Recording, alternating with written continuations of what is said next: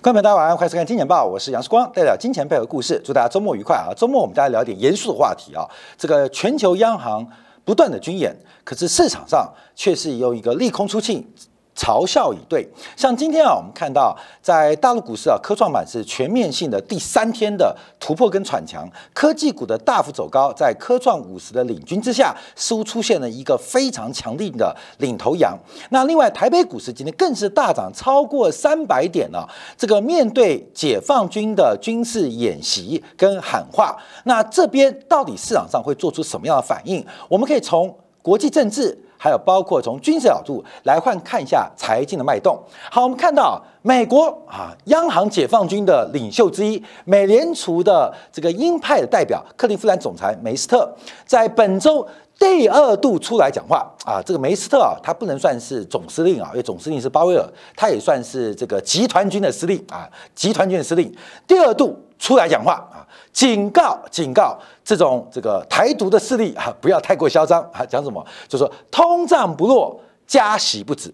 这是梅斯特啊，本周非常难得第二度极强力的喊话，认为美联储应该要加息到百分之四以上，百分之四。现在目前美联储利率啊，来到百分之二点五啊，那要压抑通胀，而且至少要到明年上半年。继续收紧政策，所以梅斯特啊在八月二号提到，在政策制定者放松紧缩的货币政策之前，需要看到通胀连续几个月下滑。那昨天的讲话当中，更是强烈的跟市场喊话。可是市场怎么解读呢？面对美联储集团军的司令啊，基本上嘲笑以对。为什么？因为啊，这个美联储的升息啊，已经过了三头嘛，知道吗？假如你是在这个中央山脉落地。市场反应不一样，可大家都知道，你的升息周期跟紧缩周期，按照过去美联储会向经济妥协的前提之下，它应该就已经翻过山头，落向太平洋的大海。所以这种喊话，市场上是用嘲笑的方式来来面对啊。那怎么嘲笑呢？我们来看一下美国国债收益率的发展。好，这是两年期国债。的收益率跟十年期国债收益率，最近我们看非常特别啊，十年期国债收益率它的值利率大幅的下滑，从六月十四号的百分之三点四九八，到昨天到前天已经来到了百分之二点五一六，这一波啊将近不到两个月，一个半月的一个拉回修正，跌掉了快一个百分点。过没有？看利率不准，我们看价格。我们看价格，这是两年期的国债的价格，这是十年期国债价格。好，过没有？涨多少？涨百分之六点八。假如你因为涨百分之六点八，你就大错特错了。我们看一下，六月十五号，美国呃十年期国债是一百一十四点二三，呃，到八月二号最高时候来到一百二十二。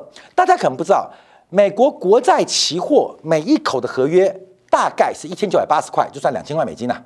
每一口合约是两千块美金。你知道跳一块钱是多少吗？跳一块钱是一千块美金，跳一千块钱是一千块美金。从一一四到一二二，总共跳了八块钱美金，也是，也就是从六月十四号，你做多美国国债的期货，你什么都不要干，只要记得转仓就好，大概可以赚多少？可以赚四倍，可以赚四倍啊！看到没有？股票很凶，股票叫反弹，债市交易员。就笑了，你懂吗？股票叫反弹，台北股市涨三百点，这叫反弹。你看一下美国国债的反弹，这个一般我们做国债就是拿期货做操作，哥们涨了，涨了，涨了八千块美金，涨了大概有四倍之多。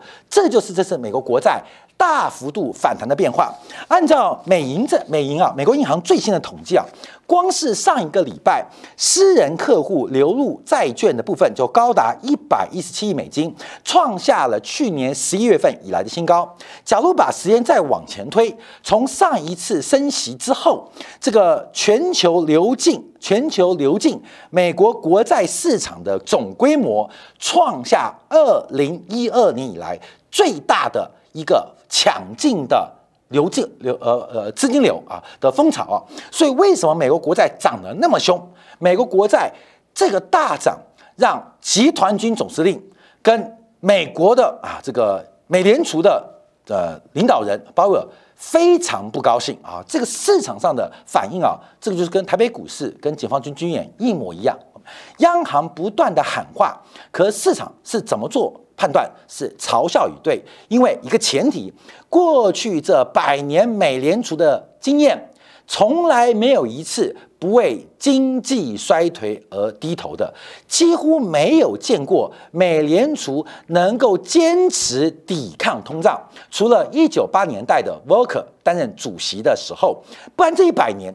百分之九十九的时间，美联储最后都是向经济低头，而放弃了通胀目标。所以，哎，观众朋友，这像不像现在两岸的关系？再怎么样的军事演习，投资人基本上是用利空出尽来进行一个变化跟反应啊。好，那我们这边观察，啊那为什么是十年期国债大幅走高，而两年期国债几乎啊是没有太大的涨幅？那主要是十年期国债的流动性比较大，也是主要的债券。交易的个标的，所以我们看到市场上疯狂的买进，不计价买进，把整个目前美国直接曲线给搞砸了或玩坏了。因为大家疯狂敲、疯狂敲、疯狂敲，就是你不断追高嘛，不断的追、不断的追，反正赶快抢，因为利空即将出尽，所以不断的抢。那么抢什么？就抢国债，抢什么国债？抢主流券。那主流券就变十年债。好，各位，我们这边看直率曲线的变化，从今年三月十七号第二次升息以来啊，这个直率曲线是整条线。往上移动，那这个往上移动一般就代表债券的空头，也就是债券的熊市啊，债券熊市。而且这个直利率曲线逐步的放缓，这代表大幅度的升息对美国经济的长期前景可能会引发一些担忧。可特别观察，从六月十五号之后，好，六月十五号是高点哦，就六月十五号是高点哦，六月十五号基本上是美国国债利率。的高点，美国国债价格的低点，从六月十五号那一次升息了零点七五个百分点，创下近年来最大的单次升息之后，市场的反应就像昨天晚上这个解放军的东风十五飞过台北上空，也不过就如此嘛，看到没有？你升息零点七五个百分点，好大，好巨大，好大好大，可重点是你射不进去。我就不用担心，因为你射了过去啊，所以你升息越凶，我就赌你后面能够丢出来的这个震撼弹或影响力就越低。除非你丢核子弹，看没有？就直接开始启动大规模缩表，你不敢呐，因为你会像经济低头。所以我们看到，从六月十五号就是红色这条直率曲线之后，市场上疯狂的压住，你越试射啊。我跟你讲，加演一天，而且多一个演习区，再加息七十五个基点啊，试射更多枚导弹，市场干嘛？抢啊抢啊！所以我们看，从红色条线开始出现了扭曲，红色线要跟黄色线对比哦。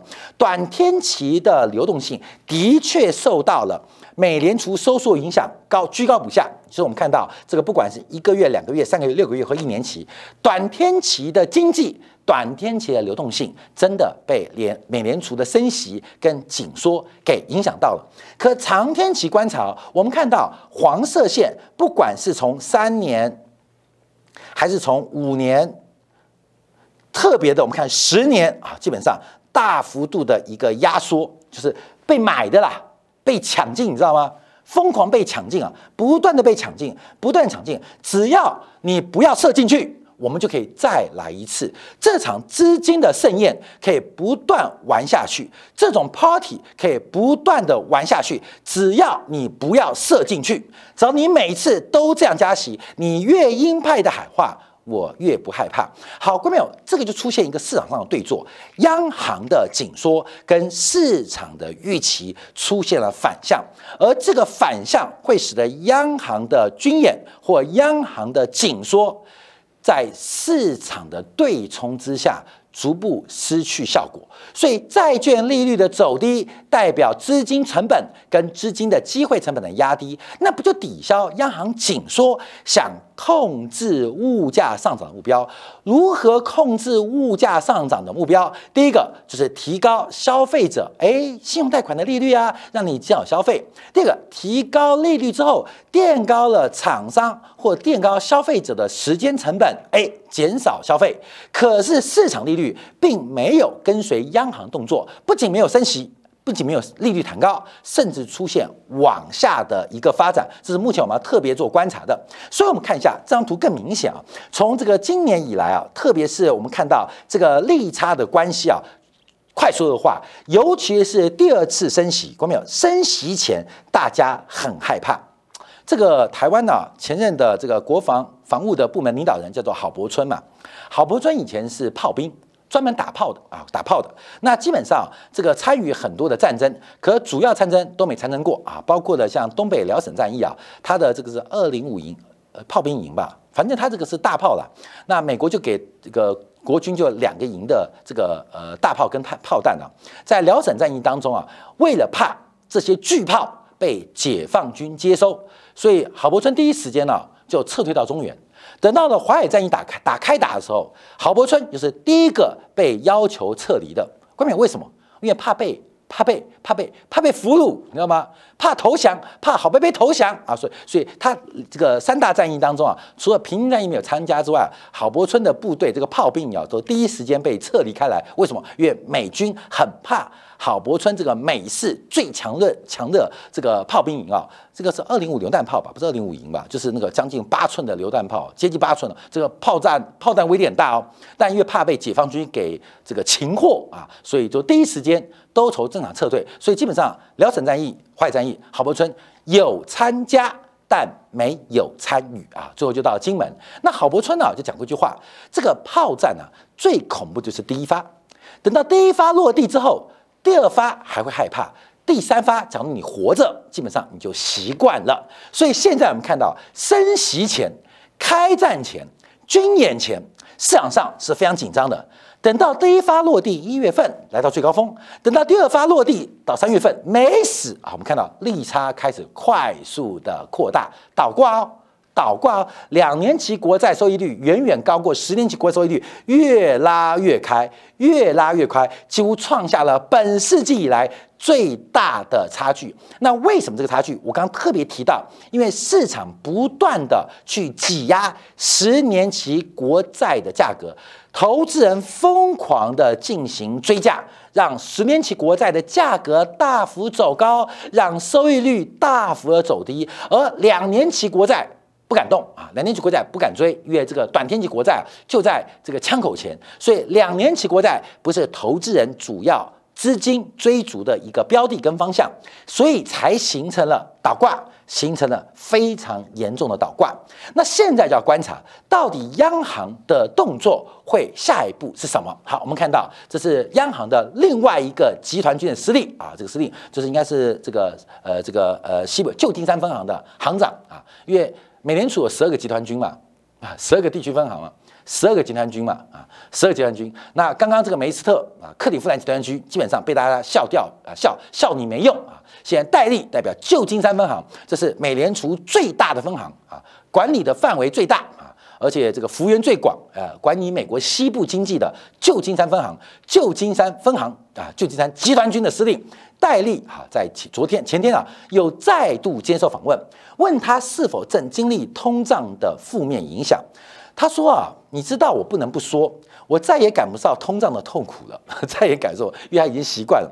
呃，虽然油价涨，食品价格也涨，我也不能幸免，但我有足够的钱来面对通胀。他的意思是对于大多数的美国人感到同情。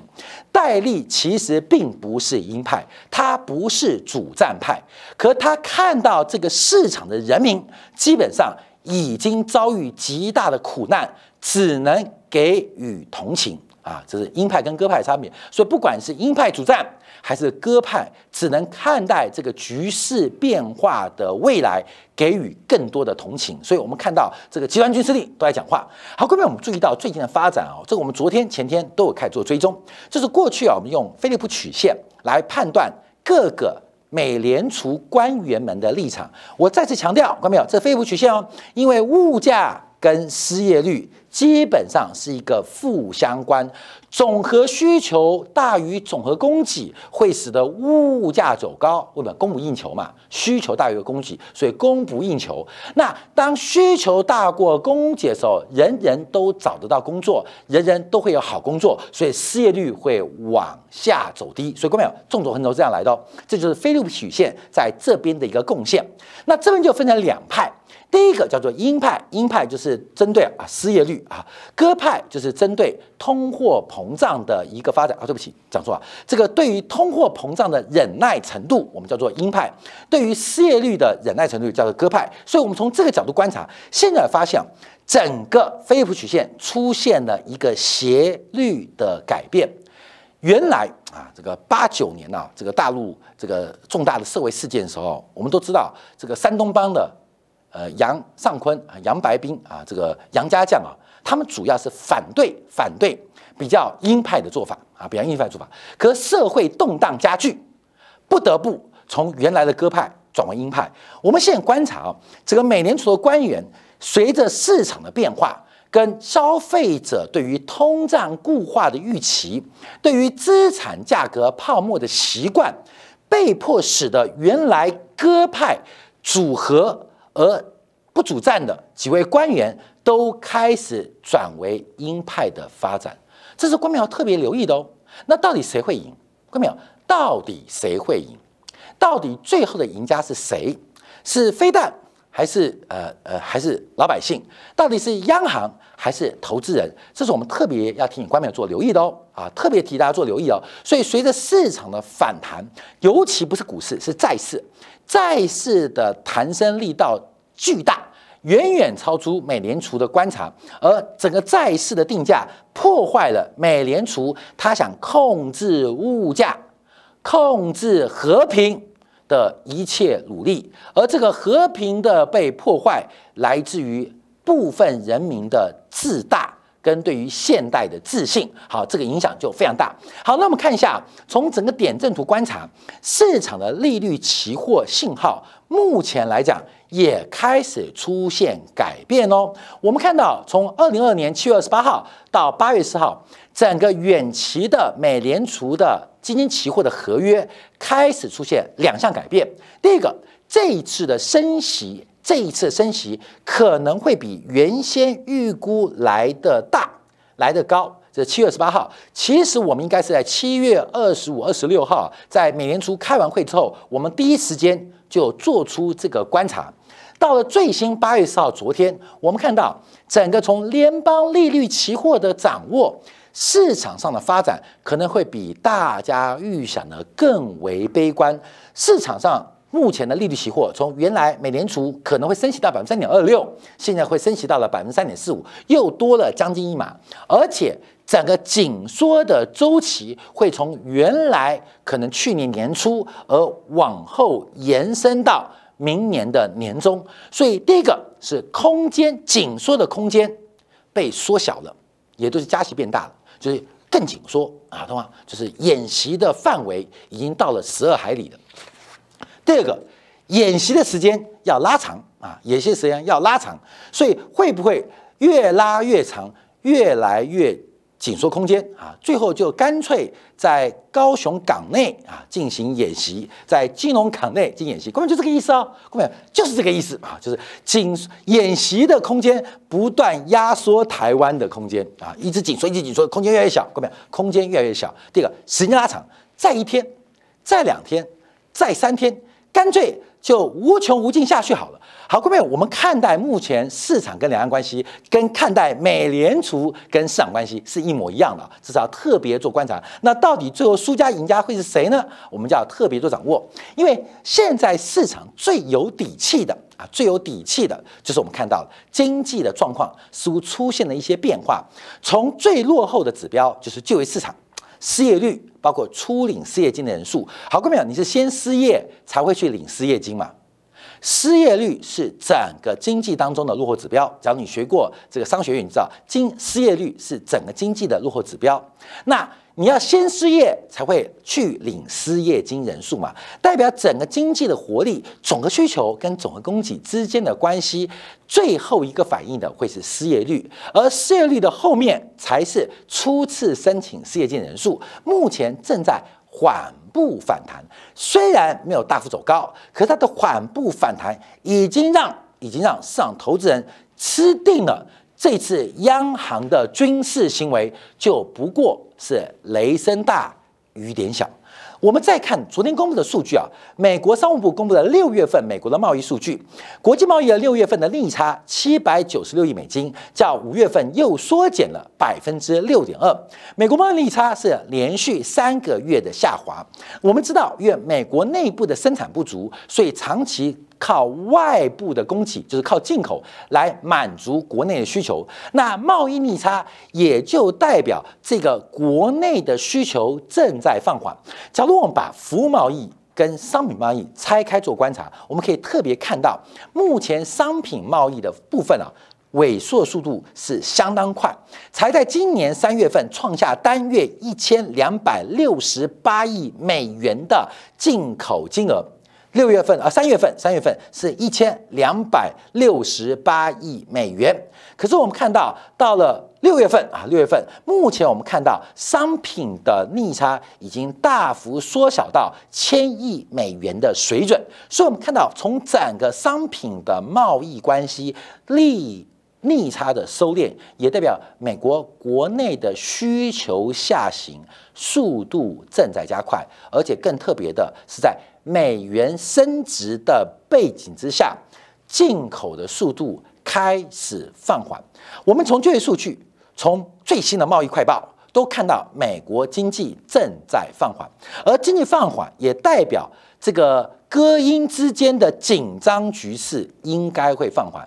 百年来的美联储，百分之九十九的时间，最后都会向它低头，因为经济发展。人类对于和平的向往，这是最重要的核心价值。所以，不管短期利益还是长期利益，最后都会向人类和平的期待、对于幸福经济的发展低头。所以，美联储到底有没有升息的空间？到底紧缩的时间会多久？会不会最后弄假成真，搞出巨大的金融市场的事故？不再是故事哦，这是我们特别做观察的。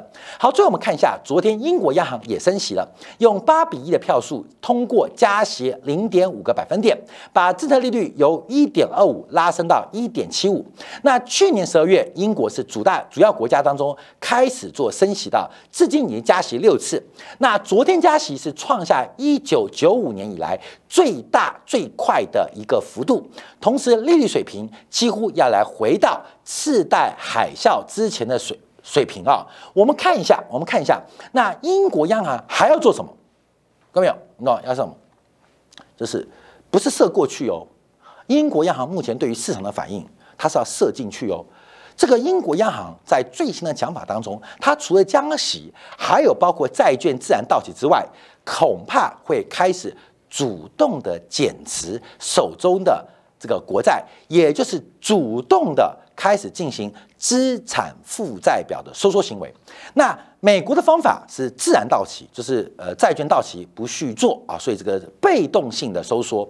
可是英国央行似乎比美国央行更激进，它除了自然到期这种被动性的缩表之外，可能每一季度还要另外抛售一百亿的英镑左右，开始进行主动的缩表操作。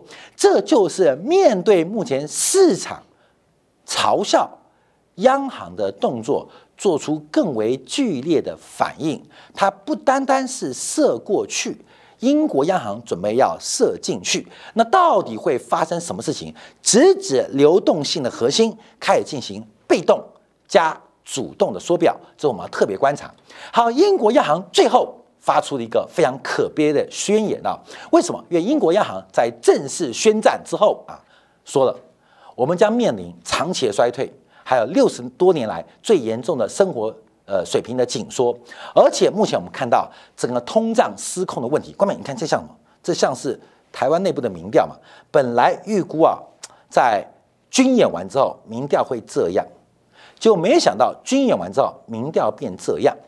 所以为什么英国央行很生气？你知道吗？这个不仅加息，不仅被动缩表，还加了一个主动缩表。因为从整个英国的通胀这种顽劣的啊顽劣的信仰，基本上已经根深蒂固在英国、在美国。在台湾这块土地上，你没有霹雳的做法，是不可能从根本解决这种顽劣顽固对于物价、对于局势的一个看法。所以，我们看到这个英国央行含泪俱下，经济将在第四季进入衰退，而且会连续是第五个季度做收缩的发展。但没有办法，为了打击这些顽固的敌人、顽固的想法。被迫只好除了加息，除了被动缩表，在这次宣言当中又加了一个主动宣这个缩表的动作。好，我们看市场发展在这边出现了一个非常大的一个演绎啊，到底最后是谁赢？是央行赢了还是央行输了？到底是投资人赢了还是投资人输了？经济衰退就在眼前，会不会跟过去百分之九十九的央行时间跟央行的策略一样，最终？会向经济会向失业率低头，这是市场所期待的。那百分之一的机会在哪边呢？我常常啊，我们节目的 slogan 讲“人生百分之九十九的准备，就是等待那百分之一的机会”。我们休息片刻，稍后在今天部分，我们要特别关注我们一连串从六月十五号开始追踪的油价。我们特别提到戴维斯双极，当跌破八十五到九十块美元每桶的油价时候，这个启动。就即将展开。昨天晚上，美国的纽约轻原油期货最低已来了八十七块，再度刷新近两个月以来的新低。那代表什么样的变化？从投资人的视角，到底又看出什么样的变化呢？休息片刻，在精彩部分为大家做进一步的观察跟解读。